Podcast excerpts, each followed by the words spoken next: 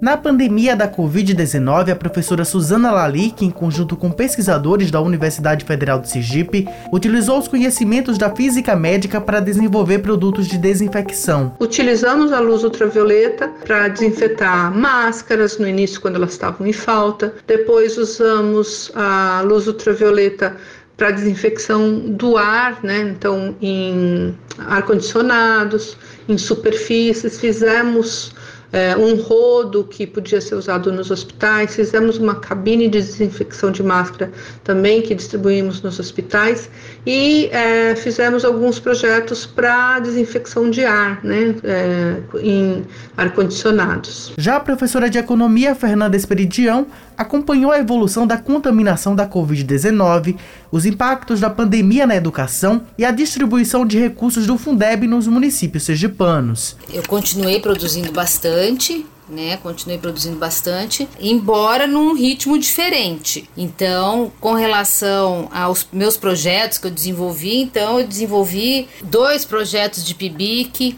é, o projeto da FAPTEC e as notas técnicas, né? Que a gente, que o grupo nós fizemos estudos para o estado de Sergipe. A professora de Direito, Karina Esposato, coordenou estudos sobre o impacto da Covid-19 na população vulnerável de Sergipe e desenvolveu o projeto colaborativo de prevenção e promoção da cultura de paz no bairro Santa Maria, em Aracaju, entre outras ações. Eu desenvolvi várias ações de pesquisa e extensão né, nesse período, dando continuidade aos meus estudos, que têm, de certa forma, por área de concentração, a questão da criança e do adolescente e dos direitos humanos de um modo geral. E tudo isso em meio a restrições decorrentes da crise sanitária trabalho remoto, filho, cuidado, pesquisa, prazos e cobrança. Desafios ainda maiores na jornada das pesquisadoras. Segundo Karine Esposato, se o acúmulo de tarefas já era uma realidade, com a pandemia se intensificou, com prejuízos nas atividades de pesquisa. No meu caso, isso aconteceu também, sobretudo por ter um filho também em idade de escolarização, que passou pelo processo de escolarização remota durante a pandemia e a necessidade então de equacionar e de trazer um maior equilíbrio. Além do fato que ia depender do perfil né, de cada pessoa, de cada pesquisador. A gente sabe que alguns têm mais dificuldade de estabelecer intervalos, é, de dosar, e eu acredito que no meu caso também sofro um pouquinho uh, dessa situação de quando começo a pesquisar, a escrever, a redigir, a, a produzir, né, muitas vezes a gente transborda isso é, para o horário que não seria mais de trabalho, mas estando em casa uh, há um grande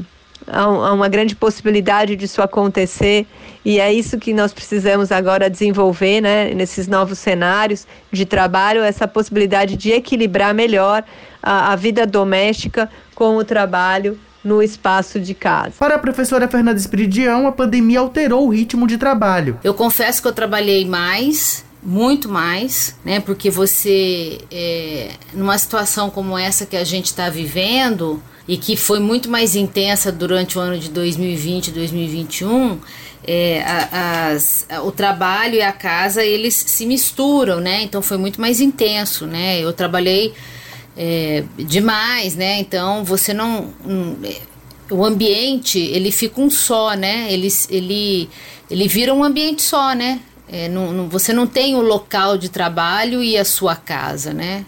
É tudo é, a sua casa é, vira o seu local de trabalho. Então, a, a pandemia e a, os efeitos, né, é, diretos e indiretos da pandemia, ela afet, me afetou é, meu nível de atenção, né, porque é, era muita preocupação o tempo todo, né, é, preocupação com pessoas queridas, né, de terem adoecido, é, com perda, é, de pessoas que eu gosto demais é, e pelo fato de eu também ter adoecido, né? Então, é, e isso afetou diretamente no meu trabalho, né?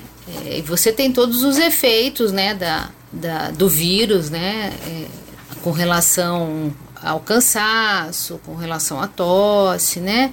Então, é, nesse, nesse ponto, houve sim uma, um efeito sobre a minha produção. Coordenadora do Laboratório de Dosimetria Biofísica, Suzana Lalique, conta como o período pandêmico afetou a produção científica dela. A, a minha, como depende muito de é, trabalhos em laboratório, claramente foi afetada, principalmente no início, que a gente não podia entrar nos laboratórios, né? Foi bastante ruim. Mas o que nós fizemos no período, então, foi é, trabalhos é, teóricos ou uh, pegar dados de estudos mais antigos que a gente ainda não tinha trabalhado para trabalhar com isso e produzir artigos. Então, a, em número, minha produção acabou não, não diminuindo, mas meus alunos sofreram muito com a dificuldade de acesso né, aos laboratórios. Para Esposato, a ampliação de mulheres na ciência é muito importante diante da necessidade de equivalência de condições entre pesquisadores. De certa forma, uh, o trabalho do cuidado, a ideia de uma ética do cuidado,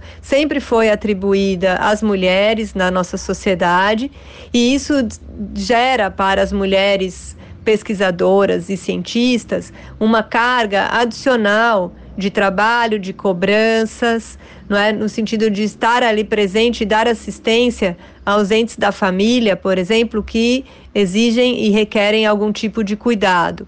E como historicamente isso sempre foi percebido e visto como uma tarefa das mulheres, nós mulheres cientistas acabamos ficando é, com essa sobrecarga que é, num primeiro momento sempre foi identificado como jornadas duplas, triplas de trabalho é, na nossa vida cotidiana, mas que também é, reverbera muito em, as, em alguns sentimentos que muitas mulheres acabam desenvolvendo de culpa, né, ou se sentem é, incapazes de dar conta de todas as tarefas sociais e de todos os papéis que nos são cobrados, que nos são atribuídos. Por outro lado, é muito importante é, ter mulheres à frente de projetos científicos, porque isso é, cumpre também com uma outra necessidade que a gente observa ainda na sociedade brasileira, de que, embora é, numericamente hoje a gente já tenha é, mulheres no mesmo patamar de homens pesquisadores, ou seja, atualmente a participação das mulheres na ciência já é equitativa do ponto de vista numérico, uh, no, no sentido das tarefas e, e, das, e dos papéis hierárquicos, né, a hierarquia acadêmica ainda continua ocupada, em sua maioria, por homens, independentemente da área do conhecimento. Então, ainda temos situações de desigualdade na ciência. E por isso, a presença de mulheres à frente de projetos científicos é muito importante, é muito estratégica para é, diminuir esses, é, esses abismos, essas diferenças e essas desigualdades. A professora Fernanda Espiridião falou sobre a relevância da ocupação das mulheres nas mais diversas áreas de atuação. A mulher, ela deve ocupar os espaços, os espaços que estão aí dados, né? É importante você ir, ter todos os espaços nas pesquisas, elas ter a representatividade da mulher, né? É, isso é muito importante. Né? A pesquisa ela não é feita é, para um único sexo, né? A pesquisa ela é feita para os pesquisadores, né? E esses pesquisadores, eles estão dentro da universidade, né? Estão dentro dos institutos, né? Enfim, das fundações, né? Então, a pesquisa ela é feita independente do gênero, né? Então, eu acho muito importante que cada ano que passe ou que cada ano que passa, né, a, as mulheres elas consigam cada vez mais ter um espaço maior em todo o ramo, né, em todo tipo de trabalho, né. Para isso, é preciso de políticas públicas, como destaca a professora Suzana Lalique. Então, como a mulher ela tem essa, essa natureza de ser a cuidadora, né, é preciso se avaliar isso muito bem na, na hora de você, por exemplo, levar em conta a produção científica de uma mulher em comparação com a de um homem, né?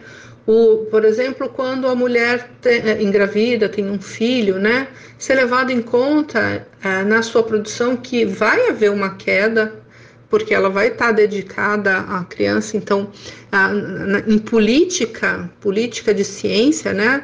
deve ser levado em conta esse tempo, né, que a, a mulher precisa para cuidar do filho. E outros casos é, deveriam ser levados em conta, porque normalmente também é a mulher que vai cuidar dos pais idosos, das pessoas doentes na sua casa, né? E aí é, é preciso haver é, uma política de avaliação em relação à sua produção. E normalmente se exige muito da mulher. A mulher tem que é, provar várias vezes que ela é capaz numa coisa que o homem basta fazer uma vez, é, ele recebe os créditos. Então, ah, é preciso valorizar a, o trabalho da mulher. É preciso, por exemplo, mais creches para a mulher poder trabalhar. Em eventos, você ter trabalho de recreação para crianças, para que a mulher possa ir num evento, participar, levando os filhos, né, se ela não tem com quem deixar. Então, algumas coisas podem ser feitas em políticas para ampliar a participação de mulheres na ciência. Hoje é comemorado o Dia Internacional das Mulheres e Meninas na Ciência, instituído pelas Nações Unidas para lembrar que histórias como as das professoras Fernanda Espiridião, Karina Esposato e Suzana Lalique são possíveis e que é preciso avançar, porque há desafios. Reportagem Abel Serafim, edição de áudio Roberto César.